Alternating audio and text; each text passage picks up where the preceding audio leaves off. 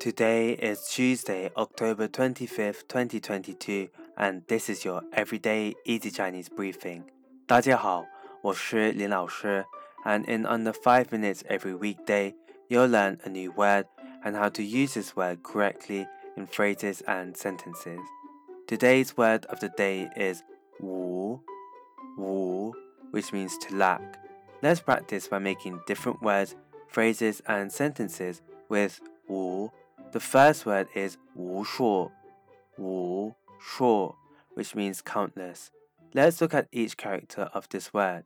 Wu means to lack and shu means count. A way of using it in a sentence is 我告诉你无数次了。我告诉你无数次了。I have told you countless times. Another word we can create with 无 is 无法,无法. This means unable to.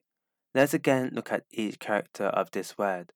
无 means to lack and 法 means method. A way of using it in a sentence is 我无法相信你。我无法相信你。I'm unable to believe you. Finally, we can create the word 无关,无关 which means unrelated to. The guan here means relationship. A way of using it in a sentence is 我与这件事情无关。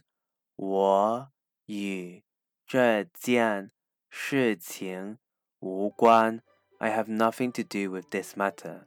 Today we looked at the word 无, which means to lack, and we created other words using it. These are 无数 countless, 无法 unable to, and 无关, which means unrelated to.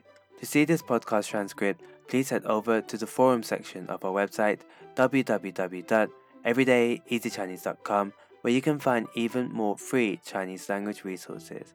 See you again soon for more practice.